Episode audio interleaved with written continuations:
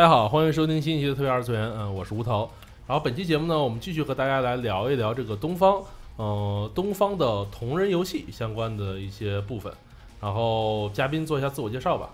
哎，大家好，我是囧仙。对，依旧是囧仙。嗯，那大家好，我是那个 HJ 做游戏的触手机器猫。嗯嗯，大家好，我是萝卜。嗯，也是应该介绍一下，你是这个永远的最近这个永远消失的幻想乡的制作人是吧？对，我是这个永远消失的幻想乡的制作人，就是一个东方的同人游戏。嗯，呃，曾经还做过可能东方东方 DOTS 那个可能会名气更大一点。嗯，他就是那个那个很著名的 THD THD 的那个地图是吧？对对，魔兽的地图。对。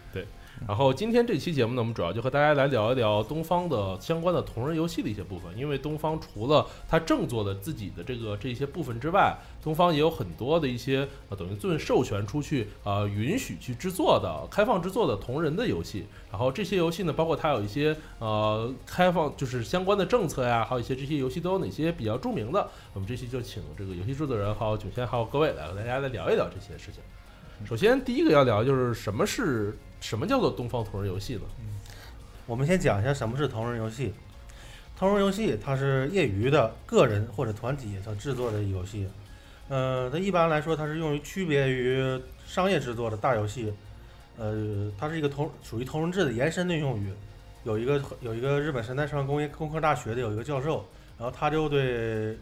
他就对这个同人进行了一个一个解释。是把游制作游戏不当做一个赚钱的手段，而是当做一个因为自己想做所以去做的一件事儿。嗯嗯嗯。但是现在的很多想借同人出名和赚钱的人也是非常多了。作业表示这是一个合理的盈利的途径。嗯，很多没有版权问题的游戏，它也会把自己叫成同人游戏。嗯。而且现在发售的渠道多样化，让同人游戏也是不止不止在同人游戏的展上发售。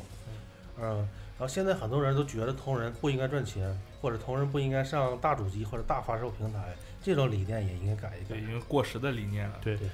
而且这里的这个同人游戏的这个东西，其实和我们所说的独立游戏其实有一些区别。对，因为同人游戏来讲的话，可能更多的会是我对有一个原作的一个内容，然后我对它进行二次的这种创作会比较多。呃，我个人觉得它不是这样子的，就是同人游戏，同人它的意思本身就是共同爱好的人，然后它所以说它本身就是说我们共同有一个对游戏的或某一个主题的爱好，所以说我们会到一起来做这个游戏。嗯，比如说我们都喜欢东方，那我们就可以做东方主题的游戏。那我当然我也可以做东方主题的画册或者是别的东西，不一定是游戏。但是如果说我们共同都热爱制作游戏的话，那我们可以共同制作游戏。那我制作的游戏的内容是什么东西？我觉得都是可以去聊的。所以说，它只是一个共同爱好、共同志，或者说共有共同的目标、理想的人的这种概念。但是呢，为什么同人游戏会跟独立游戏或者说它区分开来，并且同人游戏会贴被人贴上一种可能说没有版权的这种标签呢？是主要的原因是因为。同人游戏它往往发展到后期，它做大了以后，它会变成两种同人游戏。一种游戏它有没有版权的问题，它顺理成章的成了独立游戏，顺理成章的上了 Steam 上了什么，然后它就很顺。然后它之后他可能他就变成 Fate Go 了，Fate 变成什么了？所以说他他他没有这个问题，那他他也不会说自己是同人游戏了。但是另一种人呢，他可能就因为他存在一些版权问题，所以他很难商业化。那很难商业化之后，他慢慢的就这种又越越来越多越来越多了之后，反而变成了。好像说是同人游戏都是没版权，那其实不是这样的。其实而而且同人游戏对版权是非常重视的。嗯，而这里说的这个东方的这个同人游戏，其实是就是等于说和东方因为本身有游戏嘛，和它正作去区分出来的一种游戏是吧？东方正作它是那个尊本人或者他参与制作的游戏。对，呃，它是基整个基于的东方的世界观之下，他他本人自己还承认这个是。东方同人作品则是跟那个这个都在东方世界观上来进行二次创作的游戏。像是诸如参加过东方正作，呃东东方正作格斗制作那个《黄昏边境》啊，然后他们做的像是合取合取收集，魔里莎有六个蘑菇这样的游戏，他们是东方同人，虽然是他们参与过的那个制作了东方正作，但是他们所制作的这几个游戏，它也是属于属于东方同人游戏，而不是正作。嗯嗯，像尊本人参与亲自参与的《黄昏酒厂》，它也是属于不能算是东方同人，它只能算是一个独立游戏或者同人游戏。嗯。其实其实可以这么说，就是说，呃，东方游戏本身其实也叫同人游戏。我们这个用更更好理解的那种说法，我们管它叫做原作，或就叫做一次同人。哦。然后其他的二次创作叫做二次同人，这个就是一和二嘛，就是先的就是一，后的就是二嘛。所以尊自己做的那些他钦点的，对他钦点的那些叫做一次同人，就是原原作也叫原创同人游戏。然后根据东方的他的世界观就叫做二次同人，像他刚才举例子这个黄昏边境，他做官方同人就是做原作同人是就是飞享天泽，哦，就对，飞享天泽就是他们做的，这个就叫做原作，所以飞享天泽也是他们做的，叫原作。他们同时也做了别的东西，比如说刚才说的收集合曲啊、六个蘑菇也是他们做的，但是这个东西没有得到尊的钦点，就就不能叫做原作，所以叫做二次同人了，就是同人游戏了。对它等于说它的剧情和这些相关内容不是被官方正统所认为的，没有被钦点，对。哦然后东方同人的话，先大概来讲的话，都有哪些的分类呢？就是其实同人游戏这个东西，就是说只要你想做都可以做，只要你的技术力足够实现都可以实现。嗯以往比较早的时候，同人游戏主要很多都是 STG 游戏，为什么都是 STG 游戏？就就是那种竖版射击类的横竖版、横版都有，因为射击类游戏相对比较好做一些，它在美术和音乐方面的需求相对更薄弱一些。只要在程序方面，就是说，就是一个人或者是一两个人更容易完成。而比如说三 D 的游戏，三 D 的大型三 D 游戏，就一个人、两个人的力量是很难实现的。所以早期的同人作品里面很少出现，就是东方同人作品里面很少出现这种大型的游戏，都是一些小游戏。但是现在随着就是说同人文化的发展啊，组织一个就是几个人甚至十几个人的那个工作就社团吧，组织一个十几个人的社团也是能够实现的事情了。嗯，所以现在什么类型的动画同人游戏都能都能出现。所以像 STJ 还是比较传统的，就是动画同人游戏一个大类别。然后像然后像其他的，比如说啊、格斗类的呀、动作类的呀，还有解谜类的，像那种三 D ACT 都是有的。比如说 HJ 他们做的《永远消失的幻想乡》，其实就是一个 3D 啊、就是说第三人称视角的一个动作类游戏。我们叫我们的游戏叫弹幕设计动作 ARPG，动作 ARPG，对 对对。有有点自己原原创的方游戏方。那为什么早期的这个东方是 SDG 会比较多呢？嗯，因为对现在来说，最专业呃非专业来士人人士来说，它制作的 SDG 已经很简单了，对它工具很多。而在十多年前，那个东方受众没这么多，嗯再加上它制作力也有限。就是说，呃，现在对于现在人来说，可能已经有很多很方便的工具了。就是说，咱们中国人自己开发的，就是说一键做游戏这种工具也已经挺多的了。但是在十好几年前，接近二十年前那个时候，当时可选的工具就比较少。但是在二零零五年左右的时候，就是说网上出现了一个叫做“东方弹幕风”的工具。就是对于当时的那个同人游戏，就东方同人游戏制作环境来说，这个工具是非常的一个方便、非常好使的一个工具。所以在基于这个工具的情况下，就很多社团都可以通过它来制作同人的 STJ 游戏。所以在那个时候，就是 STJ 的同人也挺多的。本来很多当时很多喜欢东方的人也都是 STJ 的爱好者。啊，毕竟那个时候东方的流传方式还不像是现在这样，呃，完全通过网络和二次同人。当时喜欢东方的 STJ 爱好者，通过弹幕风这么一个方便的工具，可以制作出很多非常精美不错的呃二次同人的 STJ。啊，如今也有一些是比较有名的作品。呃，其实后来那个有了那个呃 RPG Maker 之后，也有很多 RPG Maker 的二东方的同人游戏，还有包括呃，但是现在呢，因为 Unity 啊，还有 Game Maker 啊的，还有甚至虚幻啊嗯，这些东西越来越越高级了嘛，所以说现在的游戏会做得越来越好。对，也是随着科技的进步，就是相关工具基就是基础设施的发展，哎，所以能做出越来越多更好的同人游戏。嗯，第一个进入 CM 的弹幕类、弹幕风类的作品应该是，嗯、CM 六十八的《东方神风城》，但是在嗯二零零五年。嗯，他当时这个这个作品的 BOSS 是蜜蜂，最终 BOSS 是蜜蜂组合会音，游戏整体亮点不是很多，它毕竟是第一个，然后让这很多玩家都知道东方弹幕风，哎，这个东西。对，知道有这么好的一个工具了。这这个东方弹幕风这游戏在那个制制作工具，在那个欧美玩家，他他是用的更多，比日本玩家还要多。嗯然后因为欧美的玩家嘛，这之前的 ADR 老师也说过，嗯他们接触不到很多 SDG 游戏，但是想玩儿，想玩的话怎么办呢？那就自己做吧。嗯啊，就用东方弹幕风这东西做，他们自己做了很多优秀的素材，然后日本的很多很多那个玩家都用这些免费素材来进行制游戏游戏制作。哦呃，东方弹幕风平台上制作的第一个轰引起大轰动的游戏，那是在零六年年底 CM 七一发售的《梦中剧》，嗯和《神风城》一样，它是同一个制作班底制作的，它 Demco。嗯嗯、呃，当时整个二零零六年，因为尊没有发布任何的游戏，对然后很多人都以为这尊，哎，这东方这系列是不是要到现在就完事儿了？对，而且那个时候还是这个就是相对来讲，尊也不是那么活跃了。啊，对，然后有一条留言就东方已经完结了，嗯、哎，当时正好是花影种嘛。对，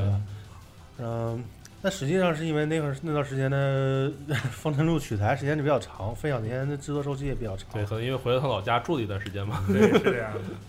然后很多爱好者就根据这个留言来进行创作。那个梦中剧就是其中之一。然后它使用的引擎是那个 Microsoft X 哦不，但是也是登峰弹幕风。然后后期然后用 Microsoft XNA 进行了一次大规模重置，哦，然后再贩售，嗯然后还是那个你卖的非常好。梦中剧的梦中剧是一个非常不错的一个故事，就是他当时就是说在那个年代，就这样一个故事其实还是不是很多。现现在如今有很多这样类型的题材了。当时他讲的是什么？他讲的是幻想乡就是因为某个原因要终结了，然后他就是说以灵梦作为一个非常主要的线索。他说就是说梦中嘛，就是说整个东方这一个世界观，其实他在这个里面说的是灵梦的一个梦。然后因为灵梦要睡醒了，所以整个这个世界就要迎来一个终结。然后里面的各种就是自己角色，就是为了去拯救、挽救这么一个世界，然后去进行各种各样的这种行为。嗯，呃，就是说在当时这个一个题材，其实也是非常的有时代性的。嗯嗯，当时我玩的时候，最后他那个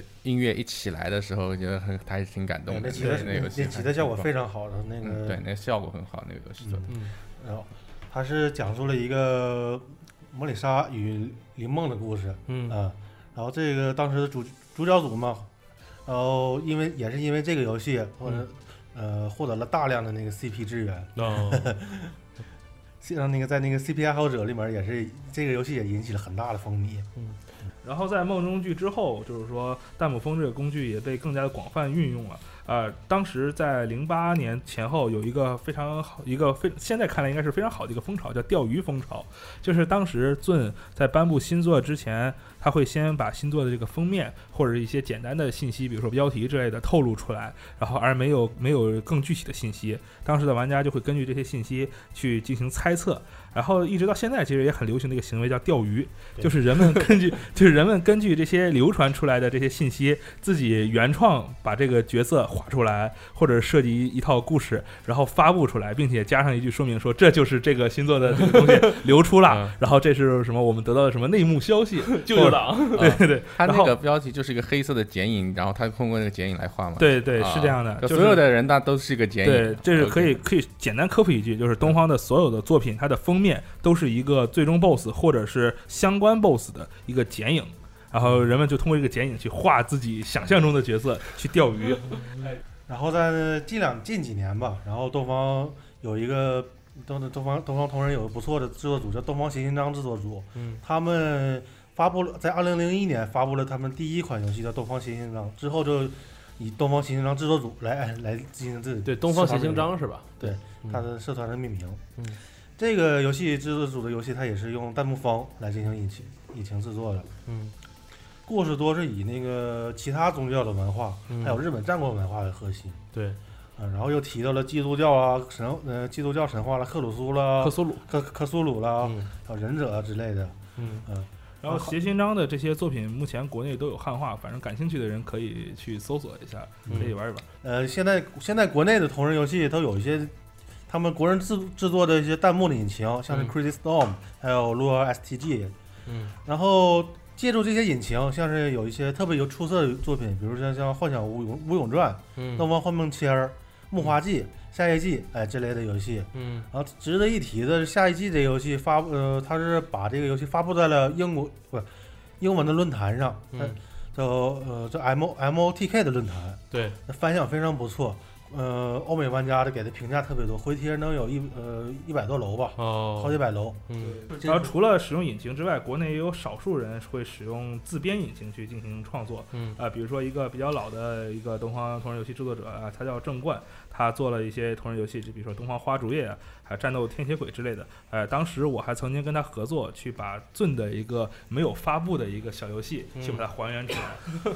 呃，区别于那个竖版的 STG，有些横版的 STG，比如或者说其他类型的 STG。嗯呃，说几个重点的吧，像《黄昏边境》，呃，他们就制作了制作了一个那个像做合取收集的一个小游戏。嗯嗯啊，这个游戏的创意来源像是那个《积木战机》啊，它创意来源是欧美的小游戏叫《积木战机》哦嗯，然后它就是把那个敌人的手机发射出来的道具或者是弹幕，呃收呃收集到自己的面前，然后从然后你收集的这些道具和和武器什么的，它就可以再次发射新的道具、新的那个武、新的子弹，嗯嗯呃，就不断的吸收敌人道具，然后扩充自己的武装，嗯嗯嗯，就是这么一个游戏。然后还有就是一个 DNA Software，它是一个它的它的制作组里边几个人都是跟这关系非常好的几个人，之后会提一下他们。嗯嗯，他们制作大量不同不同类型的 STG，有嗯 3D 的、街机呃街机风的，还有那个横版、横版、竖版什么都有。对，哦哎，还有还有值得一提的，就是模仿东方 STG 原作来，然后进行了其他的原创的 STG。嗯嗯最有名的叫叫做猎猿 Project，嗯它作者是一个叫 Jinx，呃，在从二零零一年起，从二零一一年啊对，二零二零一一年起，嗯那它是他是每年在愚人节、圣诞节发布那个，也是钓鱼视频，就是旧作的重做游戏视频啊。哦也是假装成是正作那种感觉对对对对对对，他说自己成立一个叫愚人愚人节怀旧的社团。嗯猎猿系列，它这个是接近接近于东方的风格的游戏，它是所有出场角角色一开始是呃最开始设定是男性，嗯后来为了避嫌嘛，给它设定成那个全是性别不明的角角色，实际上他哦喊的都是可爱的男孩子哈。对，就这个这个作品，它的一个就是一句话说明，就是一个呃模仿东方风格的一个原创的一个同人 STJ 游戏。嗯就是它是东方爱好者按照俊的那种风格，就是画画的风格也很像他，编曲的风格也很像他，游戏也很像，但它其实所有的东西都是原创的。呃哦，同样的，同样的还有一个叫《第一季节感》的游戏，它是前几年在 Steam 上发布的免费的同人，也它是现在是在 Steam 上是发发售量最高，不是嗯游玩数量最高的游戏，哦免费游戏。哦嗯，它也是作者也称是游戏对东方有一定的致敬元素。嗯嗯。那除了 STG 之外，还有什么游戏类型比较有代表性的？呃，这是非常多的，像动作类游戏的。那这咱们就主要讲讲一些呃比较有趣的游戏制作制作人和制作组吧。嗯像神奈川电子技术研究所，呃，他们都制作了非常大量的不同类型的游戏，有足球类的，哦呃，有那个呃 SLG 的，嗯啊，还有这什么无无双风格的那种啊割草游戏，割草游戏，各种类型的都有。对，还有模仿手游，什么都有。嗯呃，我觉得最最有趣的一个，它是叫做斗方 Battle Rider，呃，它是跟那个五六个社团一起合作进行制作游戏。嗯呃，这个游戏是典型的同人创作模式，大家一起来，呃，每个人拿出一点自己的能力，呃，都热爱这个，都都都想要做这个东西，然嗯后最后联联手发布了这个这款游戏，嗯然后上市卖的也比较好。嗯，发布了这款游戏，这个作者他就是没再没再发表新的游戏了。嗯嗯，这也是我觉得最应该上 Steam 的几个游戏之一。嗯，现在没有上 Steam 是吧？这个现在没有因为，Steam 这个东西刚开放嘛，后面可以详细说一下。对他这个游戏制作人，他和那个就已经也也是一个日本独同人游戏社团，叫百分百 Orange，嗯合作密切。百分之啊 Orange 是一个很早期就在 Steam 上进行发展的日本独立游戏社哎团。这个游戏很好玩，对，我玩过。然后他跟那个日本的有一个叫阿尔文的游戏开发者关系非常好。这阿尔文他来头也很挺大。神奈川电子研究所在 Steam 上也是发布了自己的一些独立游戏，嗯啊、它是由那个 Hanaji Game 嗯帮忙发发行的。哦啊，哈纳基 game 就是就是之前提到的阿尔文，嗯嗯、阿尔文他这个人也是致力于独那个游戏独日本独立游戏推广，呃，非常非常卖力的一个人。嗯但是他们卖发布的这些游戏卖的非常不好啊、哦然后卖了我我观察了一下子，当时他那游戏发售了半年吧，一共卖出去十来份儿，这有点太惨了。基本没卖出去的，基本没卖出去。啊，那他在嗯他在哪里发售啊？他在 Steam 最开就是直接在 Steam 发售可能没有找到好机会呃去在那个对。日本人他主要他他们很多人不会用 Steam，他们其实并不知道 Steam 的生态是什么样的。但是他这个游戏吧，在在那个 TGS 的一四年还是一一一一五年 TGS 上，呃，大展身手，获得很多粉获得很多粉丝的支持。他这个人他这个人很积极参加 TGS 或者是其他的游戏游戏展。那等于说这是 ACT 游戏的相关的东方相关的题材。那除了 ACT 之外，东方是不是还也有 RPG 类型的游戏？因为 RPG 毕竟是一个比较好做而且比较大的一种游戏类型。对，像最著名的 RPG 游戏的制作人，他叫梅方主，嗯呃，他他制作了很多 RPG 游戏，最著名的是《东方苍生缘起》，嗯它是向《浪漫三加沙加三》致敬的一款游戏。嗯在 C 七八最开始发售，然后更中间更新了几个大版本。嗯这款这款游戏在国内粉丝群体是非常著名的。嗯因为梅房主的游戏，它有一个很大的特色，就是它的这个玩法非常好。它在 RPG 的基础上有一些非常不错的那种，就是说战斗设计，然后给人一种非常玩起来非常舒服的感觉。然后它在这个游戏当中也有很多隐藏要素，就是说给人一种就是说探索或者收集的那种感觉。然后虽然游戏的剧情都比较简单，啊，它剧情其实还倒是比较完整的，但是就是说整个剧情来说不算太复杂，但是它整个游戏的流程还是比较长的。嗯、很多玩家都根据这个游戏的制制作了制作自己的补丁，然后进行对游戏进行修改，嗯，进行新的开创了新的玩法。那他们这个是不是三次同人啊？对，也对，这就属于三次三次同同人，人。对，后来的话，他是呃上了呃上了 PSV 嘛，嗯然后哦。啊，然后透然后他们用那个 Unity Unity Unity Unity Unity 引擎，对 Unity 引擎进行重置。嗯。啊，然后还推出了很多新的模式、新的玩法，然后又推出了奖杯之类的，哦。呃，然后修改了自己的剧情，嗯呃一些修改了一些玩梗的剧情，老的哦。玩梗的剧情，嗯，它等于说是在索尼的这个平台上算是比较成功的一个作品吧？对是。哎呃，那 PSV 上的东方游戏应该很少吧？对，这个是主要的一个了。嗯啊，嗯，嗯，他这个制作者，呃，他还把自己的引擎进行重新制制作，然后就是把自己制作游戏的那个工具，制作游戏工具打包成引擎，然后进行发售，嗯，然后还有很多其他社它是用，发售还是开源啊？就是就是贩卖出去用，让别人用，哦要付对，钱付费吗？对，要付费的。哦不是开源的对那很多小黄油制作者都选择他这个，嗯 他这个嗯他的引擎来进行游戏制作。他跟其他社团也是合作非常密哎切。那我我们能卖吗？你们你们想卖的话也可以卖，买买以前也卖了，而而且引擎引擎也不算东方同人啊，你可以随便卖的。啊，是这样吗？嗯对呀，他跟那个像是之前提到神奈川的定年技术研究所，他们关系也非常好。嗯，他们的那个梅芳祖这个人，他是会有很多大量的素材，他自己画的素素材，游戏素材。嗯呃很多同人游戏社团社团都是管他借，都借这社团来进行创作。嗯，然后还有有趣的一点，他就是他学这几年他一直在学习 U 那个 Unity 3 D 的那个引擎引擎技术，嗯然后导致他没有出新作。啊，因为最近一直在做 沉迷于学习，沉迷于学习，然后把一些老的旧旧的那个游戏，然后重置到那 PSV 上或者 PS 上啊，哦，这也算是通为因为学习耽误了自己的游戏制作吧。嗯，嗯，呃，我怎么觉得 Unity 会比那些自己写引擎要简单很多？对，现在 很简单。之前是自己写的。对应该还是没有时间，我觉得主要。然后除了它之外，还有一个就是仿那个口袋妖怪的，叫做《东方人形剧》。哦，这个游戏在国内的影响力也是非常大的，应该说在欧美影响力也很大。嗯，因为口袋妖怪这个系统本身就是非常适合做成各种各样神奇的游戏。对，但是而且人形剧这个做的非常的完整，就是它整个它所有的角色都有收录。这个游戏的设定上，那个最开始最开始是从那个它是一个在一个自己的网站上，嗯这火火红叶绿还有那个绿宝石这样的这样的东方不是东方的这口袋妖怪作品，口袋妖怪的原原创呃口袋妖怪作品进行魔改。嗯，啊，然后换里把里面的口袋妖怪换成那东方角色角色、哦，啊，然后成了这么这么样的这么这么一个形式来进行进行制作的。后来那个玩家都觉得这个游戏制作的哎很好玩，嗯，你这么这么模式很好，但是不违法呀。对，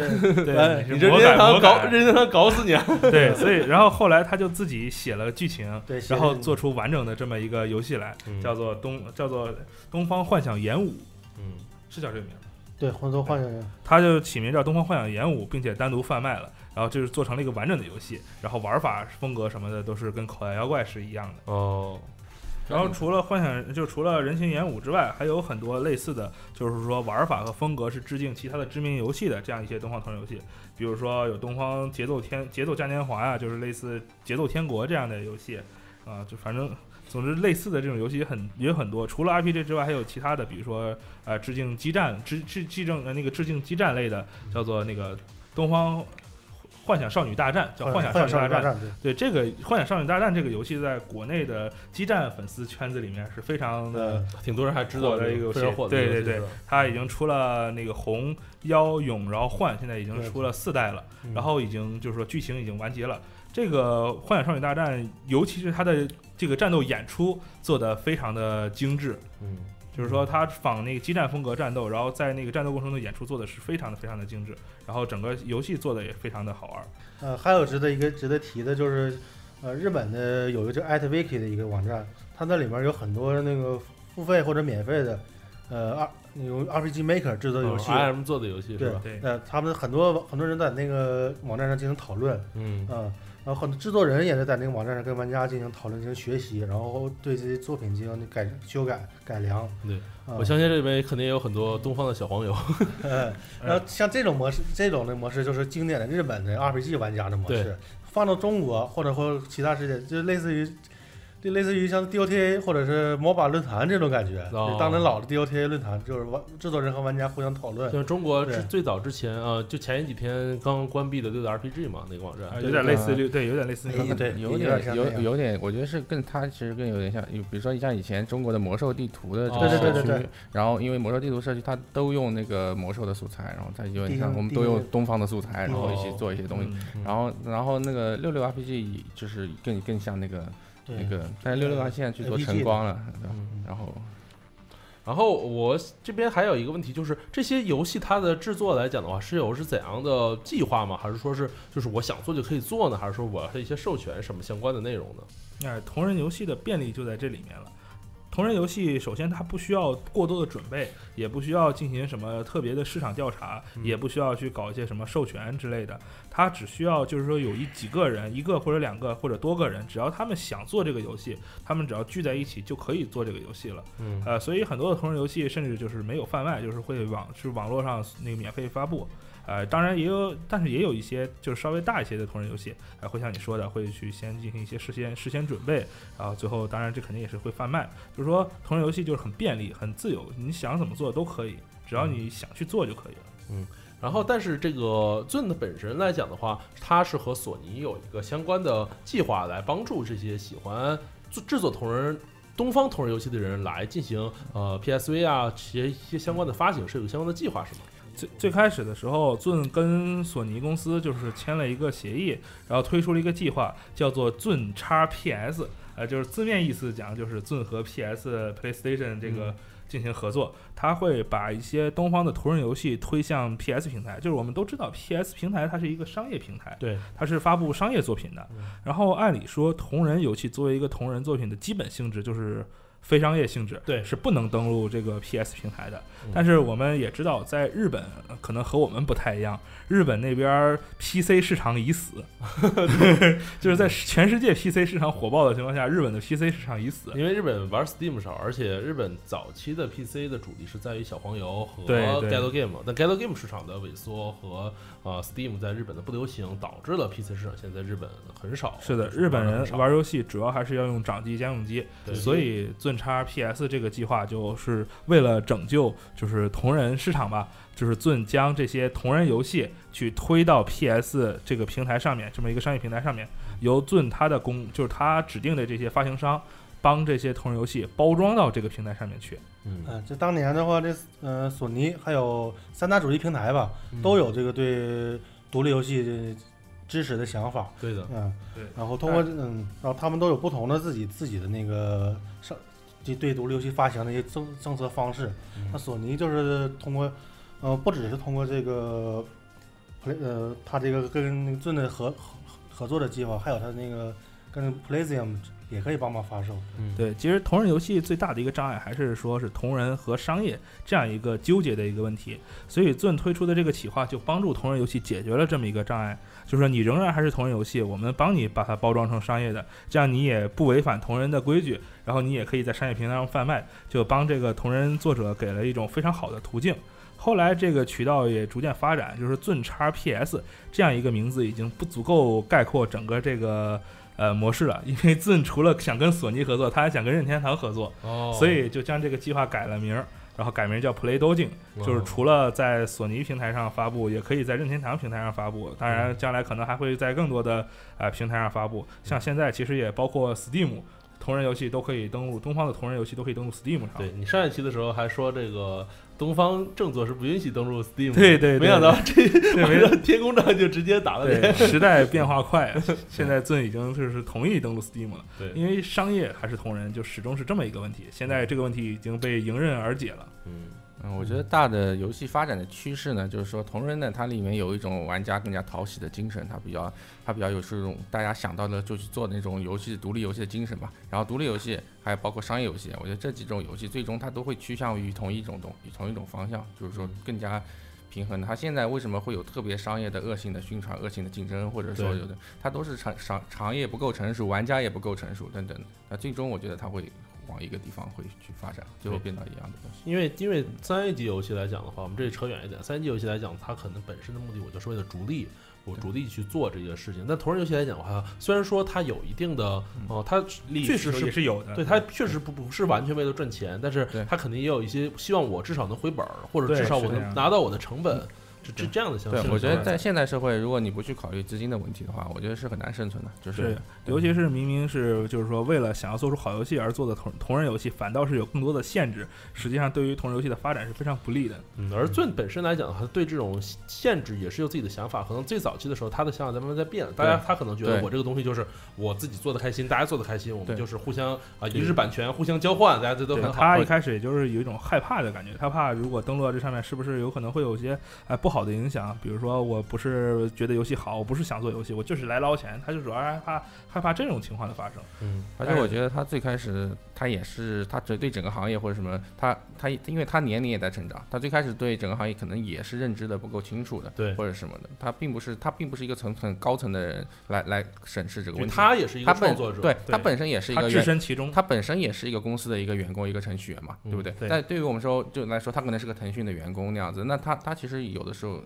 我觉得他那个角度去看的问题，开始的时候，但他没有在这个没有这个地位的时候，他可能还是没有不全面的。它现在慢慢慢慢的会改进它这个规则。对。而但对于爱好者来讲就非常好嘛，有对，这这是非常非常利好的一个，包括后面也出现了 PlayStation 专用的东方 Project 的相关头像，是吧？对对对，就是像 PlayStation，它上面除了东方的游戏登录上去以后，就是说它相关的一些最授权的公司也会邀请一些画师画很多的那个头像主题，像哦 PSV 就是经常春夏秋冬会出 PSV 的主题，嗯，然后在那个 PS 四上面也会出东方的主题或者是头像包。然后登录上面的东方头人游戏也可以出相关的主题和头像包，哎，这都是非常好的。这些东西都是收费的，对吧？哎，都是收费的，卖收费的。所以说这这些东西可能在于传统的同人游戏的概念里，这个东西就很很很不合适。对，是的，传统的概念里但是但是但是它现在其实这些不允许的在在日本的他们的规则里，这些东西都是可以做的，对是那可以做的并没有问题。因为因为商业游戏能做，然后同人游戏反倒不能做。那是不合理的。你让商业游戏大家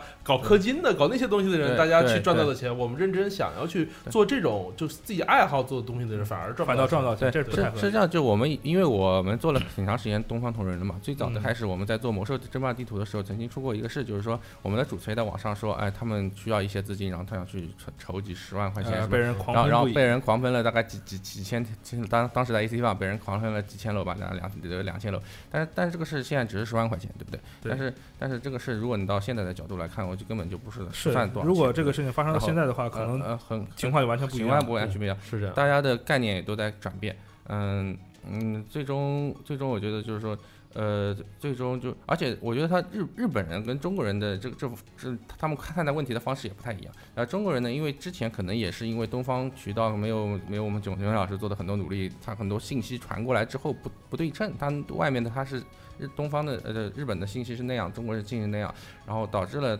呃中国人会以为东方是啊那么神圣的东西，因为而且东方中国可以免费下到很多游戏嘛，对大家不觉得它是要应该付费的，应该就是免费的，他可可能有这种概念，但是导致了一些这种奇怪的，现象。现在这些信息都已经现流到在现在，国内现在。据我们跟日本人的交流的过程中，发现呢，基本上主要是你做一个东西，只要是你认认真真做出来的，是无论是皮肤也好，无论是角色也好，一个角色包还是 DLC 什么也好，就算有点坑，他他们觉得都是可以的。是的，日本人反倒不会觉得他反而不觉得有问题，那但是他可能对抽抽卡氪金这种有概率性的，就是他还是会有点他他还抗拒是有点抗拒的。对，所以但是日后谁知道呢？对对对对，他就我觉得真的他本身他就是一个特别希望游戏往那个我们觉得应该去的方向去发展的那样的人。对他本身也非常讨厌对对就是氪金这种模式他他。不太喜欢那种氪金的模式，我觉得他这个是他的大的方向。我嗯你不要就我觉得做东方同人不要违违反这个大的方向，那我其实就觉得没什么问题，没什么大问题是的，对，对而他们在开放嘛，包括现在后来之后，它也不仅仅像原来只局限在日本一个区域的，也像是海外慢慢进行对是这样的。嗯，就像包括登录 Steam，其实它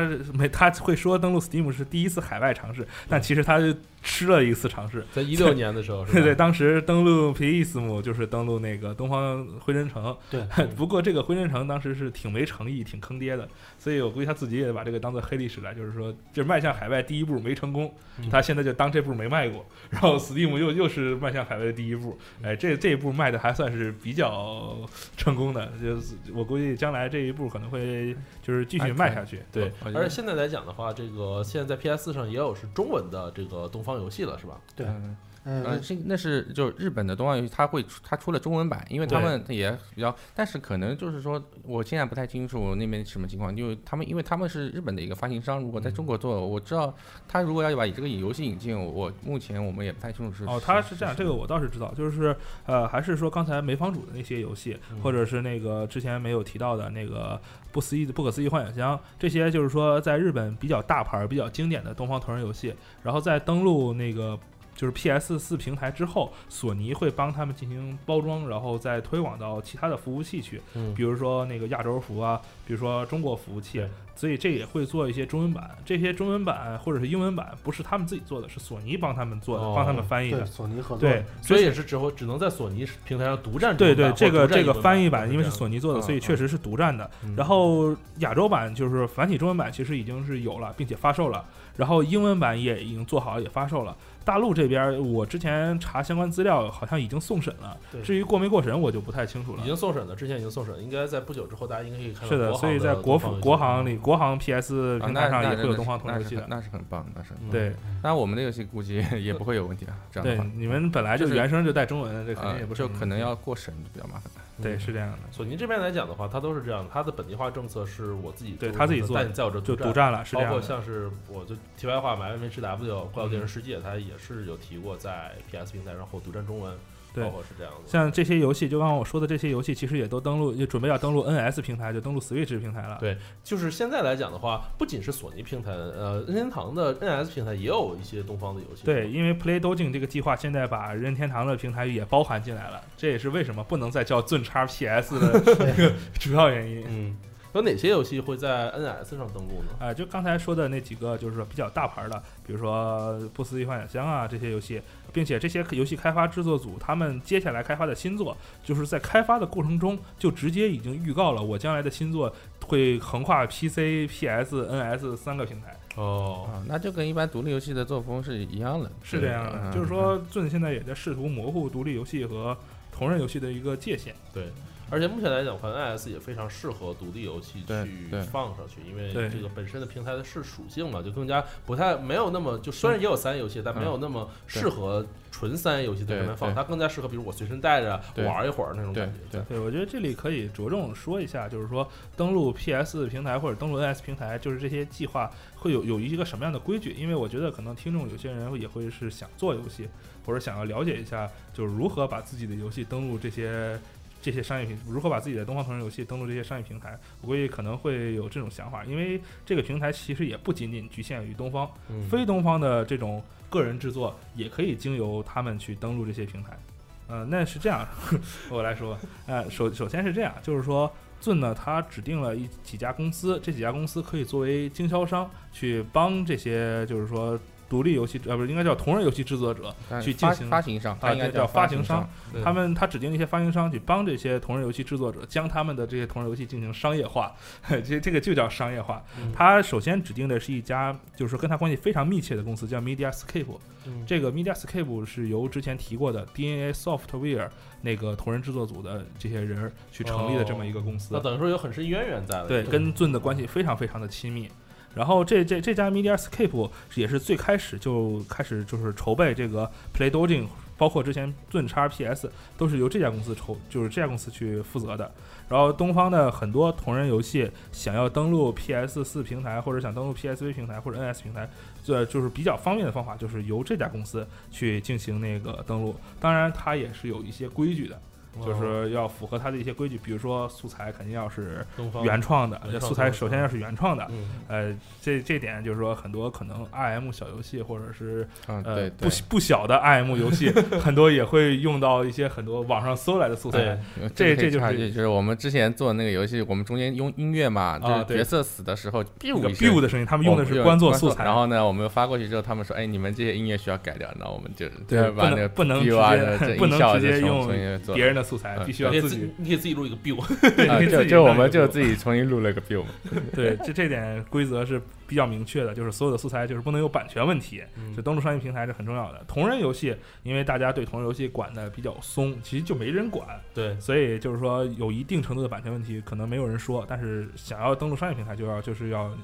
就比较重要，重视对对对版权相关的内容了。是这样的。然后就是你游戏本身的素质得过关，反正我觉得 HJ 他们这个游戏素质是非常的过关。嗯而且我之前看了一些登录这个计划的日本那边的东方同人游戏，有些其实也是比较小的小游戏，呃，看起来感觉呃也就是几十 MB 那种那种程度的游戏也能登录这个计划，所以我觉得这个计划可能他们更多的是一种促进或者鼓励，不在乎你这个游戏体量的大小，可能就只要你这个游戏做起来有诚意，或者是可能好玩儿，他们就会帮你去登录这个呃 PS 平台或者 NS 平台。对然后跟他们签订的这个协议以后，剩下的就是遵照他们的指示，然后一步一步的去做，然后拿到开发机，嗯然后再去开发，这就哦就可以了。我这个可以插插一句啊，哎就是说，就我们在中国 PS 开发机其实是啊啊，其实是也是索尼给我们的，嗯然后然后还有就是还有就是就是它作为一个发行商，跟中国的一般的传统意义的发行商还是很不一样的。传统意义的发行商，你一个游戏做完给给发行商的话，发行商是要先给你一笔一笔版权费，或者说是什么，然后或者他直接是你的投资人，或者是这样的。但是他们就是这种，他只是办这种手续，就类似于办这手续，而且他不是他中国的发行商可能跟你绑在一起，帮你做宣传，最终收入的百分之多少要，甚至大部分收入要给发行商，但是他这个呢，他只只抽很小的部分，然后呢，他主要是帮你办手续。对，就是为了方便让你这个同人游戏跨过同人的这一个壁垒，能登录到商业平台上去，嗯主要是帮但但你做这个事情，但但你作为同人游戏，你的宣发或者这些部门都都得自己做，就得自己做，嗯，他不会帮你的。他不是说传统的那种发行商的对概念，更多的是一种我帮你去这些审核，帮你打破同人的这个壁垒。对。对对，其实对于独立游戏来讲的话，这本身也是一个比较难的事情。在早期的时候，其实独立游戏并没有像现在那样有这么多的平台去受青睐啊，有这么多呃三大主机平台愿意去做这些，对其实是慢慢的变化。如果如如果没有现 Steam 没有现 PS 他们这种这种这种变化的话，你不是个大公司，根本就上不了那个。对，尤其是现在这些平台这么方便，当然也要给同人作者呃一一一个便利了。所以做这个企划主要就是这么一个目的。其实 Zune 的话，它本身也有这种想法，包括他会和很多的这些制作人进行联络啊，行业大佬进行对是讨论啊。然后他之前会参加一些活动，去当一些评委，就是一些独立游戏的啊评奖、啊评奖之类他去当一些评委之类的。他嗯对这个还是呃比较有了解的。对，那个 Mediascape 的头头就是那个 DNA，哎对它本它本身就是日本最大的这个独立游戏展叫的，树游博，他树游是主推，对，是的。它是它是这个展的主主推，嗯就是像对咱们是不是可以介绍一下这个 DNA 这个相这个公司相关的一些内容吧？他们这个公司我了解不太多，我我因为我们在跟他们接触过，就是他们公司似乎只有两个人，就是啊只有两个人啊啊，非常小，然后乎似乎只有两个人，似乎只有两个，人，这这两他个人，可能一个是 DNA 本人，一个是负责处理法就法务的一个人。哇，那这两个人等于说完全就是有点像就有点像呃俊的那种打手那种感觉，啊 对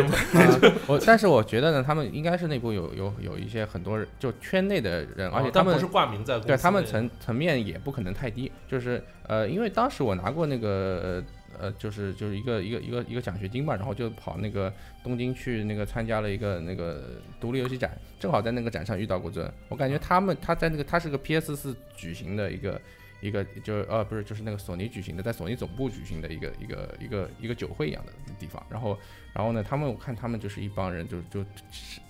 呃相聊甚欢，就是我感觉他们就是关系是很好的。对，但是我因为听不懂日文，我不知道他们在聊什么。他们业界就是说这些独立游戏制作者之类的，就是相互关系都非常不错。就是其中有一个呃独立游戏制作者叫做木村祥朗，嗯，木村祥朗，他的同学，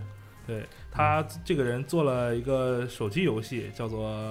呃《勇者山田君》，嗯然后就是说尊帮他宣传，因为他跟尊关系不错，所以尊没事就帮他宣传一下，甚至尊本人以及那个和东方一些有关的元素都出现在他这个手游里面。哎，当时叫做东方辉真城，那个字儿不是辉真城那两个字儿。哦，哎，然后就是尊自己都作为这个游戏中的一个 NPC 出现在这个游戏嗯 BOSS 出现在这个游戏里面。活动本的 BOSS，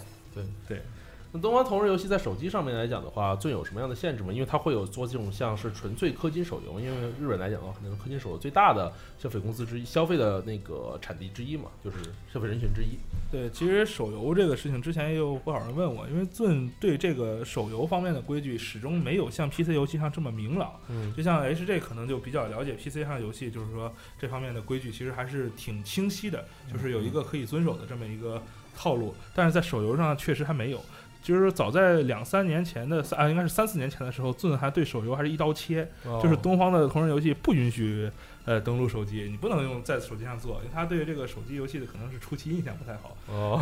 都是氪金氪金对对对，他自己也玩《智龙迷城》，他可能也没少氪，你知道吗？氪这么多钱，我才不要在上面做游戏。然后，但是在一两在两三年前左右的时候，他就是说发生了一些改变，因为当时手游这个东西也越越来越火了，他可能觉得再卡着这个东西也不太好。可能看到旁边这个曾经的 Fate，曾经对的在不稳，他可能做出来不他可能是觉得，就是说手游这么方便的一个平台，如果他在卡着东方同人游戏，就是不让同人游戏作者去用，他可能对于同人游戏还是不公平。就像之前 Steam 同人游戏作者不能用一样，对同人游戏作者挺不公平的。他就 简单的给了一个非常泛泛的一个一个约定，就是说不能。太明确的去追逐，就是给人一种太明确的追逐金钱的感觉。啊他没提氪金，你知道吧？嗯他说的是不能明确的去追逐金钱的这种感觉。嗯然后然后也不能有什么其他给人感觉过分的这种事情啊，就就可以了，就大概就这么一个泛泛的一个规约。嗯至于为氪金这方面，其实他是在自己私下里就没事儿直播个酒会啊 什么这种喝喝大的对他没事儿就会吹吹吹一下，然后就辱骂一下氪金游戏，然后辱骂一下氪金这个制度。妈的时间出射手没出，他他自己其实不太玩这一类嗯氪金游戏，但是日本人，你刚才也说日本人都玩，对，他身边的人也都是普通人，也嗯不会避嫌，都在玩这个东西。嗯然后他天天耳濡目染的，肯定也都是这些东西。你可能看到自己的哪个友人又因为氪金，这个是这样的，花了不少。钱，对，之前哎其实其实这跟我们现在的心态是挺像的嘛，对就是就是就就是我们哎觉得哎有点看不起这种玩，就是看氪金游戏的，但是因为我们玩，但其实我们也都也都在玩。其其实其实我们有的时候哎呀也玩一下，然后对说不定也对氪一下是这样的，但是因为这个模式确实。怎么说呢？我们可能觉得不是什么特别良好的模式，但是它在 商业上来说，它是真的是非常成功的成功的一个模式。呃，但是反正 Zun 还是不太喜欢这个模式，所以他给手机的规约就现在就很宽松了，嗯就是你不要明确的、明目的逐利，呃，不是不让你赚钱，你就不要太明目的逐利就可以了。嗯呃，所以就是说，其其简单的说，就是没有内客，你就可以做东方同人手游。现在现在很多东方东方手机上的游戏都是广告，或者是在同人展上来贩卖，然后你然后自己拿软件回去自己装呃。卖卖 APK 对，文件卖这个 APK 对，是不是一种很先进，一种非常先进的模式？卖 APK 啊文件，但但但是日本人不是很多用安卓的很少嘛，就是他们把对对他们很多都用哎 iOS，这个就只能是广告。你打开他们东方同人游戏，铺天盖地的都是其广告其实。其实东方的手机上的东方游戏一直是有的，就是他他就是他说了那个话之后，那些游戏也还一直在。还在，就是就是就是，但是一般来说都会广告，或者说他会有几个角色可以买。我觉得他嗯一般都是这样。对，一其般就实不敢做的其实一直太明目张胆。其实一直就有嗯但是我觉得他他他所要阻止的可能是，我觉得就是说，嗯，哎，我大肆的宣传，比如说我这个投一千万去做宣传，就哎，对搞他搞他想阻止就是他想阻止这某个种大规什么某个什模商业化。么商对特别商业化的模式。做了一个东方手游，那然后比如说我要角色抽，对，那比这样我就有个疑问了，比如说，假如说我随便举个例，比如 Aniplex，或者说假如说 Sony，他过来拿过来，我把这个东西我去做一个东方的游戏，我做成全全是手游纯氪金的那种，是最会阻止这件事情，他会阻。止这件事情，他会会允许是的，是的。肯定会阻止。所以，他个人和商和公司之间这个界限是在哪里呢？就是我怎样才是一个大厂个人，还还是这个完全凭遵自己的一个判不，这个他倒是给了一个比较明确的说法，就是说你的一个发布名义，就是别的什么都不看，主要还是看你发布的这个名义。哦比如说你这个东西是以一个个人或者同人社团名义发布的，就是同人社团，呃，咱们一般总是说同人社团、同人社团，但是其实同人社团不是一个法律实体。对，它只是一个对，租址，它其实没这样的东西。对，其其实法律意义上就没有同人社团这么个东西。日本其实也没这样。日本也没有，别看日本同人产业这么发达，在日本法律上同人社团也是不存在的。就他这个样都有点说不清。嗯对，他其实还是个体、个人，灰色的模糊就是地带。其实同人社团简单的说，他就是个人，嗯它就是个人。所以就是说，你以个人的名义去发布、去卖、去怎么样，都是没有关系的，都是是遵守同人规约。对但是针对企业来讲，就有另外一层规约了。比如说，你说索尼对吧？索尼要想做一个东方的同人产品，那它发布名义必然是索尼，它总不能以社长 索尼社长的名义个人发布，对吧？这不太现实，它肯定是要以索尼的公司名义发布。既然以公司名义发布，那就是叫做公司作品了，就是企业作品了。不允许。那尊就也不是不允许，它有另外一套那个条例。其实我之前我个人总结，就是东方的这个企业作品可以分为六大类。嗯，呃，其中第一大类，简单的说就是说周边实体类，哦，就是我们可能在日，就是说日本国内都能看到，就是国内可能其实盗版的比较多。比较多，日本那边是正版的，就是说东方的周边啊会有各种各样的东方的周边，比如说什么抱枕啊，对。手办，手办应该是最主要的，要手办都是企业做的，对嗯。手办，然后玩具或者是什么各种各样，就是钥匙扣、挂坠儿，对对对，哎都有，嗯。这些东西其实都是以企业名义制作的，哦，哎，这是第一类企业企业作品，这些他想做的话可以做，但他要跟尊签协议，嗯，尊可能是要拿提成的。哦，拿分成是吧？对，至于拿多少分成，这个就是尊和企业自己内部的事情了。呃，也可能尊只拿个样品。他你之前尊在电视台就是说采访他屋里的时候，会发现他屋里面墙面上铺天盖地都是各种各样的手办，都是别人送的。都是这些企业送的。这些企业做的时候都会送他一个，嗯哎，就什么什么都有。嗯，第二种呢？其实第二类也是最常见的一类，呃，就跟周边相比也算相当相对常见的一类，叫做作为渠道的贩卖权限。就是我们没事儿都总是说同人作，同人作，到底什么叫同人作？嗯其实还有一个简单的定义方法，就是在同人渠道上卖的叫同人作，嗯，在商业渠道上卖的就叫商业作。那这个同人渠道就是什么？什么叫同人渠道呢？就是你建立一个是，比如说网络市场、网络平台卖东西，我这个平台标榜自己叫同人贩卖平台，好，那你这就是同人渠道了。对，那你如何标榜自己是同人贩卖平台呢？就是说需要遵许可你，你作为一个同人贩卖平台，你才能是同人贩卖平台，嗯，才能卖东方的同人作品。对这是第二类企业合作。这一类的话，尊一般不会抽成，啊但是可能会收取一些一定的佣金或者哦是要求就是说授权费之类的东西。呃，你一旦跟尊签订了这个协议之后，你就是那个，就是说他的平官方承认官方承认的平台了，东方的各种同人作品都可以在上面卖。嗯，举一个典型代表例子，甜瓜虎穴，这个就是哦他们的这个平台。第三类第二种，然后第三类，第三类可能是比较方便的一类，它叫有限的商业产品的内购。嗯，就是说，举个简单例子，之前尊授权了一些音游音游厂商，比如说世嘉呀，然后比如说那个、音游的曲呃子科乐美啊之类的，可以用这些音游的曲子，这些音游他们可以用东方的曲子，嗯，呃，但是他们不能用原曲，他们只能用二次同人。就是说，尊首先许可他们，你们可以用东方的二次同人做音游游戏，然后他们再去找二次同人社团，找二次同人社团去授权这些曲子的使用权。对，这里要着重提一下，就是东方的二次创作，虽然它是二次创作，但它自己是拥有自己完整的版权的，就是东方二次创作的作者对自己的作品持有版权。所以科乐美或者世嘉这些音游厂商想要用这些曲子做音游，其实是要去找这些同人社团，哦，找他们得到那个授权，其实给他们钱，不是给都不是只给尊不只不是是只给就尊钱。那真只要允许一下，他们能够去干这个事儿就可以了。可以首先允许科乐美，去你可以去去找同人找同人社团。好，那对科乐美就可以找同人社团了。嗯，啊，这之前其实科乐美已经先给尊一笔钱了，嗯然后科乐美再去找同人社团，同人社团一笔钱，同人再给同人社团一笔钱，然后好了，科乐美就可以卖东方曲包了。嗯现在 iPad 上的，比如说 u b i t 他们都有东方的同人曲包了。嗯至于街机呢，比如说呃这些什么，比如说街机，比如说过山车节奏过山车呀，嗯什么太古达人上面都有东方的曲子，嗯都都可以玩。他自己也他自己也呃尊自己也经常去玩，没事去玩一玩去。对，这这其实也是帮二次同人社团赚钱。当然，除了它之外，还有 Line 就日本的啊表情微信包啊对表情包这些表情包主题什么的也可以卖钱，嗯也是遵授权的才可以。嗯不知道什么时候微信上可能会有有机会也会有对，有机会可能会有，这是第三类。嗯然后至于第四类，第四类就是将东方同人作品商商业化的权利，这就是我们刚才花了大功夫去讲的这个东西。对比如说 Playdoing 这个都是对这个东西遵授权的，对对对，他们可以帮东方同人作品商业化。嗯然后目前现在就只有呃遵授权的 MediaScape，还有遵另外授权的就是索尼的子公司叫 Unity 的。Unity 哦哎，这个它它不是 Unity，它它它跟那个 Unity 三 D 那个它少个 i 对哦它 Unity 是 Unity U Unity Unity Unity Unity Unity 的加 Unity 它多它多个 ed，但是又少个 i，哦。嗯它比较怪嗯。那个词。反正这个我也不知道公司可能游戏业界的人会知道，这是索尼成立的一个投敌公司，哦。帮帮索尼在 NS 平台上发布游戏的。但是其实这个公司跟 Zun 是有很密切的关系的，它也可以帮同东方的同人游戏在 NS 上平台上发布。嗯。然后就是 Steam，这就是反正 Zun 现在就只授权了这三个渠道，嗯。这是第四个。然后第五这有第五个。啊，这是第四个。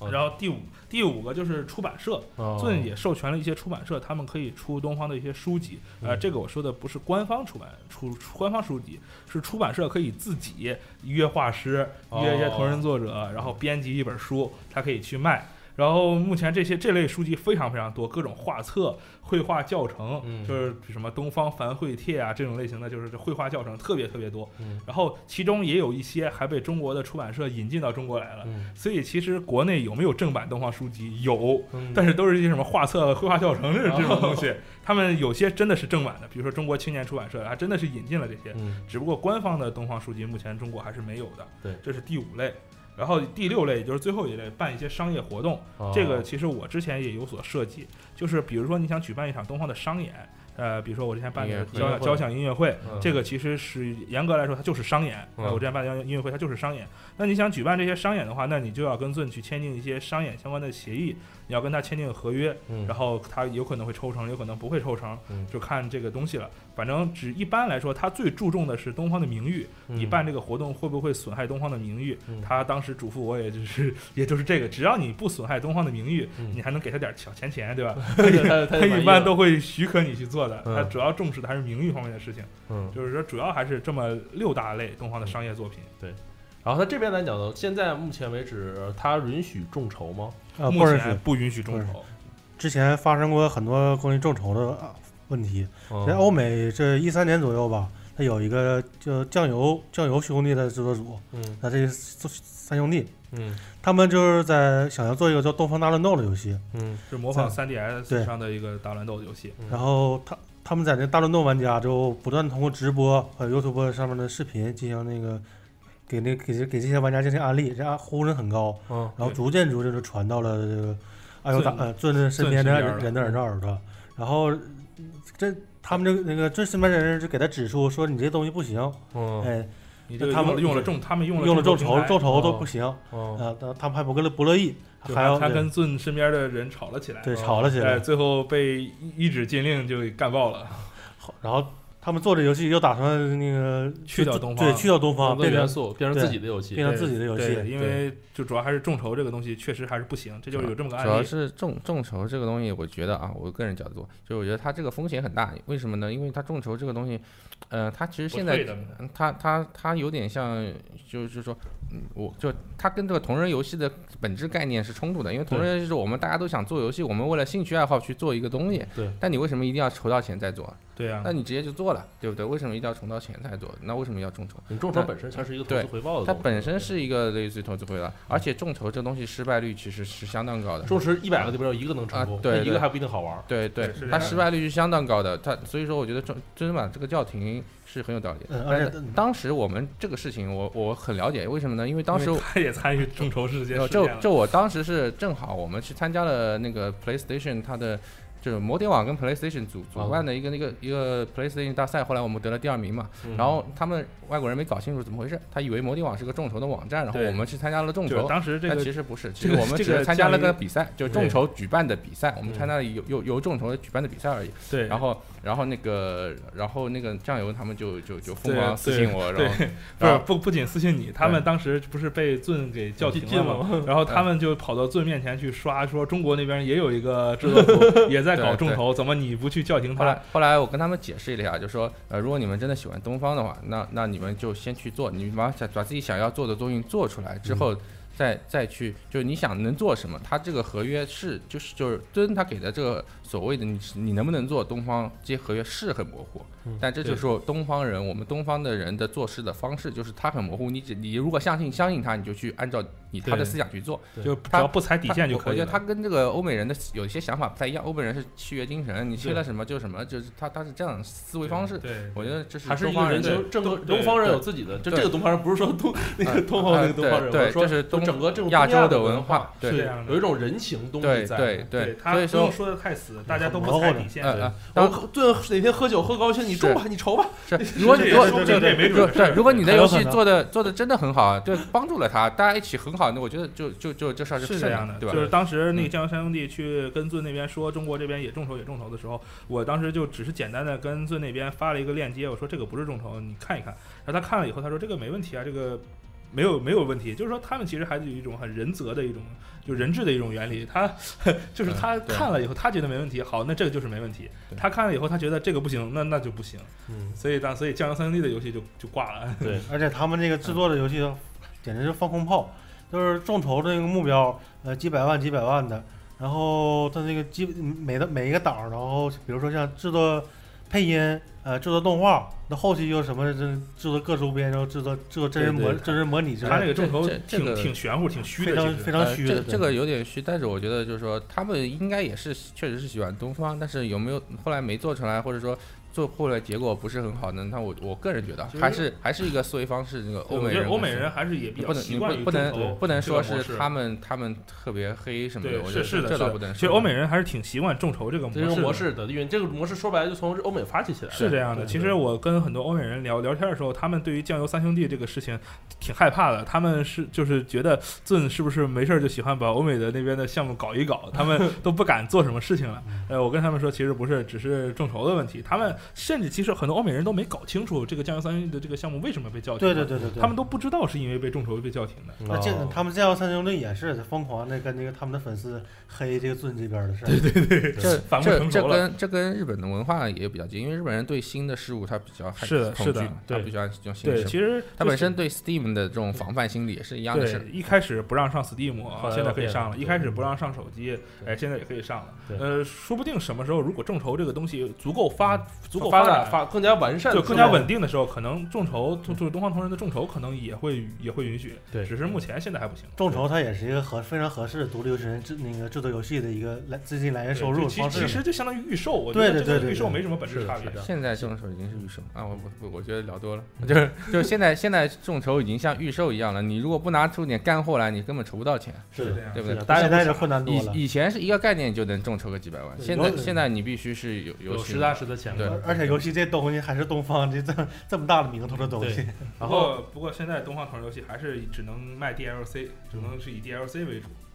然后最后这个部分，我们就是来聊一聊这自己这边的游戏吧，包括其实我想通过你这个案例来大跟大家来介简单介绍一下，因为咱们时间不多了，其实这也安利一下他的对，简单介绍一下，另外简单介绍一下一个游戏。现在现在大家听到这里应该也明白了，就是一个游戏要怎样，一个东方游戏，比如说我一同人爱好者，我自己做一东方游戏怎么做出来的？呃，怎么做出来的嗯，而且怎么才能通过尊的认可，然后我能通登录到 PS 或者登录到 Steam 上去。这是可以的，就是说，呃，首先我们是为什么会来做东方游戏这个事情呢？就纯粹只是一个机缘巧合或者兴趣爱好。我最早开始做游戏的时候，可能是我最早根本就不是游就做制作游戏的人，就是我本来只是玩游戏，我喜欢打 DOTA 什么的。后来，然后我在网上玩魔兽地图，然后其中有一张地图是叫东方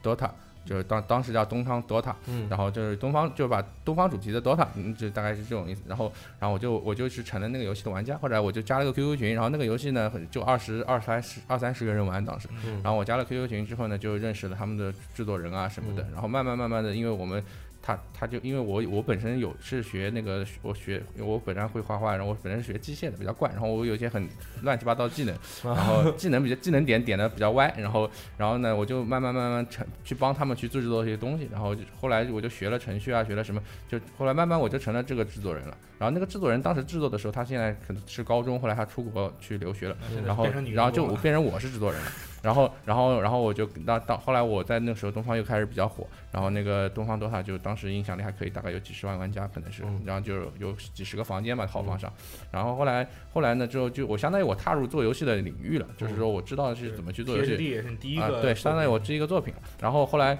后来呢，之后呢，就是我我后来就下定决心，我我我干脆就要去做游戏了。然后然后我就是后来就出国留了个学，就学了游戏专业，嗯，然后就是在美国留留留学，学的是游戏专业，然后。那个游戏专业毕业之后呢，就大概就回国了。回国了之后，就是想要去做一个游戏，嗯，然后想要做游戏了之后，然后我就就是当时就召集了几个小伙伴，然后基本上都是网上认识的，对然后就开始呃做这个东方的游戏，然后呃然后就按照一个概念，然后改就是就是一直因为刚开始我们 Unity 啊，说什么都不是很会用嘛，然后就是还做了挺久，然后大概做了两到三年左右，然后就就就就是不但就是慢慢的一改了一次又改一次，大概大概推翻两次左右吧，最终就把这个游戏怼出来然后然后大概就这样故事，然后那个然后我们之前后来后来怼出来之后呢，那个之之前那个出国的那个又又回到我们这边组织，现在又、嗯就是我们就要开始怼新的东西了，嗯就想做新的东西。那我那我们呢，我就我我自己个人个人认为啊，就我们的兴趣爱好跟东方的粉丝还不太一样，就是我们兴趣爱好是我们的兴趣爱好就是做游戏，嗯它是不是东方游戏是还是说做一个别的游戏都可以，但只是东方它的这个这个 open 就 open IP 或者说它这种概念。或者这种鼓励创作的这种概念很吸引、做好好做，而且很吸引我们。就是嗯本身我们也还比较喜欢，就是嗯不是很抗拒它。然后，然后所以说我们就就就会去这么做。对，实际上就是因为东方本身它有一个开放的一个心态，一个开放，的内容。嗯，而且它它就是它特别鼓励你做游戏嘛，而且嗯它很多同人是不鼓励你做游戏的，只有几乎只有东方同人。对对，比如说之前嗯呃就是看扣类，他就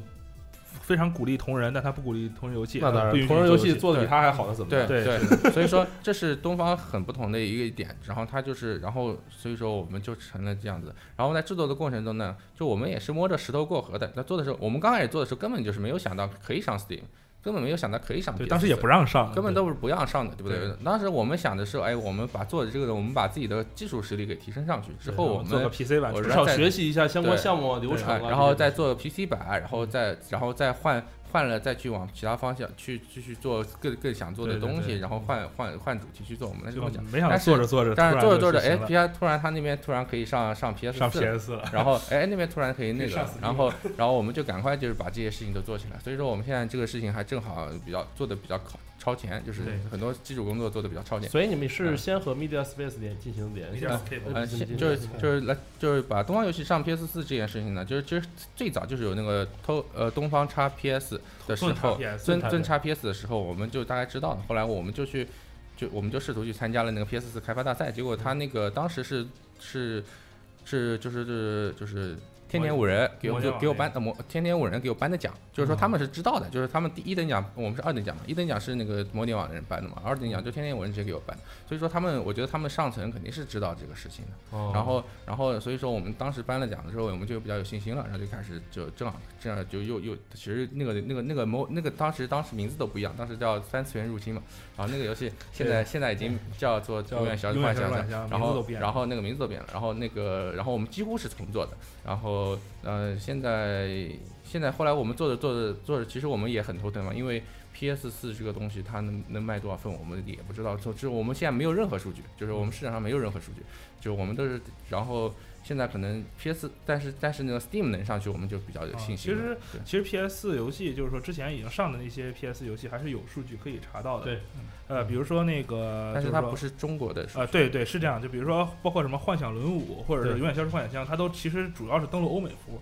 主要还是在欧美卖。哦，你这边也是在欧美卖是吗？它这个其实登陆想登日服和中文，对。现在我们现在我们就是说，是我们的游戏在网上就是这种下载的这种形式，大概就是这样子在在在上卖，但是但是有有点流程上有点不符不符合规范，就是嗯但是淘宝，其实还是嗯国内就是说国内同人是不能同人和政策还是有一有一定的那个对它这个跟中国的政策是比较冲突的，然后然后然后，但是我们跟 Mediascape 做了之后，基本上这个事情就顺了。他会帮忙去做负责相关的，就帮你把呃从同人变成商业，对然后变商业以对，后，因为因为比较符合中国法律。我们同人变商业的第一个问题，商业他说，呃，他说，哎，你的版权呢？啊，你的你的著作权呢？你的那个什么呢？他你要去申请他的游戏著作，这个都要的，材料都要的。哦但是他是同人游戏没有这些东西。你是东方的这些内容，对，而而且你是东方的，为什么是个公司啊？就是哦你不是同人吗？你怎么能有公司呢？但是现在现在呢，我们跟 Mediascape 谈了之后，基本上 Mediascape 他给我们发来的材料，就是你是可以选择以个人名义或者以个公司名义去签签署这个合同的。授权给你，啊那你就可以商业化。对，那如果我们拿到一个公司以我们以公司形式去之后呢，我们去去签合同的话，我们嗯基本上就是很正常的一个商业行为。那、哦那一些法律的问题就可以都可都可以以都可以解决了。对这个东西等于说就是通过了这个对 Metascape 这个它的对帮助，对对你从同人变商业了，对就对对都正规了。就其实我们的想法就是，我们要不要我们要不要就做同仁，要不要成立公司，要不要要不要是还是自己做？呃，这些问题不是我们的角度是让公司去服务于我们的游戏，让让公司去让让这些手续的事情都去服务于我们让游戏做得更好的事情，对而不是说我们游戏是为了服务。这其实很中国很多公司的是游戏服务于公司嘛，对吧？游戏因为游这个游戏为公公司创收嘛，它是这种思路。我们只是我们可能是更加反过来一点，就是嗯这种想法。对，而且就 MediaScape 就帮你就是解决你这个公司名义和同人名义的这个冲突问题，对对就有他一参与帮你一搞，你公司和同人就不冲突了。对，对你可以是公司做同人。所以说我们成立公司的主要目的是办手续，嗯对，啊，就是这样。所以说，等这个大家如果就是听众，或者是我相信肯定也有喜欢东方的，肯定有喜欢东方，然后也自己尝试过做东方游戏的一些朋友。如果有兴趣的话，我觉得东方游戏其实是一个比较好的，算是开端吧。如果你想去发行、尝试去做相关对的这个这个开源的题材是非常不错的。对，因为第一来讲，它的题材是开源的，它不会像是很多，比如说你原创一些东西，它有一些毕竟它比较困难，而且东方本身也有一定的影响力。你以这个为开源的话，和 Midascape 进行联系，再在中国进行商业化的话，其实是一个比较好的方式。对对，因为它东方最最不一样，就是说它给你一个比较好的基础，然后你有一总你总会有一些小一小一堆的玩家，就是你知道有有一两个的玩家要你，游戏做的良心，你游戏做的好，你的游戏可以，你的有你的游戏可以很傻，可以傻，但是玩家会不断给你提游戏提提供意见。建议。如果你是个原创的，我觉得你一个就五十个人你都找不到吸，引不到那么多的对你也粉丝。对，是真的这样，因为因为我本身自己也在独立游戏园混，我看得到他们那些的神态，他们会遇到这样问题，他们遇到很多问题，我们是比如说他们找不到画师，那东方的画师其实嗯东方画师就很多，你找他他们找不到，他们找不到测试的人，啊他们找不到什么方那边有一。堆人义务帮你想玩儿，对对对，所以说这里面有把爱的爱的爱的吸引元，素，其实这是玩家和嗯那个制作者的一种良好互动，就是东方的爱好者，就是玩家们希望东方有好对的游戏可以玩儿，对所以就是说双方就是一种很良好的互动。我这边想做好游戏，他这边想玩好游戏，嗯而自然而然的就他就帮你把这个游戏做得更好，你的资源就更丰富一些。往往一般制作者呢，他刚开始启动做游戏的，他经验不足嘛，对他总是遇到困难的。对但但是如果你一下子就是变成一个商业的非常商业的东西的话，他其实一不可能，对不可能他没有个第一个经验第一个困难就可能就把你打死了。对对，但他他但是但是如果你进了大公司，你有了经验了，那你的所有的经验都是那个呃我这个游戏要卖一两千万的那种经验，而且你是一个流程上的对没什么用了。对对你对然后然后你这个工做流程啊，这个你都是小公司做不了的，然后最终你出来的东西就就是很商业化的东西，它是它出不来那个很非常独立的精神的。那你像独立游戏现在很火的，基本上基本上也都是一个个人的想法，对，他们这也是独立的精神所在。但是那是对他独立精神，但是但是有大量独立独立的游戏人死了，对为为什么他们死？因为他们困难就很容易把他因为你真正独立游戏做出成功的人，都是真的是我就我我觉得他们都憋了两五年，对我至少五年，嗯，对不对？那至少三到五年吧。那那而且往往三到五年也就是一个很一般的销量，我觉得。是的，那那但是东方的话，可能你的一到两年，你就可以马上就是把自己的自己的东西给他有。有有一有一群玩家等待着你的游戏越做越好。对，对而但是从另外一个角度来讲的话，你必须这些玩家虽然他们等待着你，但是他们而是更加严格的。对，它是宽容，但是也是严格的。因为如果你的内容和东方的东方本身这个东西你不了解，你完全不懂，你去做它，你反而会被骂，你这样会相对会更惨。对对所以说你要去了解它，然后你再去做，对然后再去喜欢。他们需要的是你真心去做这个东西。真心去做。对，是的，认真去。认真去做。所以反而这种这个氛围就更能好的去培养，就是真心去做游戏他的人。把他把一部分那些人筛筛选掉对，把为把专门为了投机取巧做那些人都都给筛掉了，对，行，只有真正热爱这个东方，才能就是应该说是真正真正热爱做游戏的人，对就是愿意为了做游戏去去付出、去投入的人，才能够在这个地方取得成功。好。然后这期节目我觉得也大家都聊的差不多了，也分享了非常多的经验，给大家简单介绍了一下这个东方游戏是一个什么样的历程，因为可能现在之前可能都都不太明白，说什么生生态体系，对，而且不而且不太明白为什么哎为什么东方不是禁止同人吗？怎么还能上 PS 啊？禁止商业的，对啊，怎么还能对？那其实这期节目听完之后，可能很多人也明白。然后如果游戏开发者的话，可以从东方游戏上去试一试，然后说明有更多的机会。然后感谢各位来来录节目。哎，另外感谢一下那个帮帮助我的朋友们，呃，具体名字在这里就不。呃就时间也不够了，就不就不在这详细说了，在时间轴里到时候标一下。对，欢迎来欢迎大家来来到知我知乎上的有些专栏，嗯嗯，然后那里我和我的朋友们都有一些关于东方的一些知识，还有是还有关于这期节目更详细的一些介绍。对，然后那个也欢迎把专栏上的内容发到集合网啊。对对，谢谢。哎，对，这个直接投稿，对，直接投稿就好，直接投稿。行，好啊，谢谢大家，然后也谢谢囧仙，谢谢 J，谢谢各位。好，我们大家再见，拜拜，拜拜。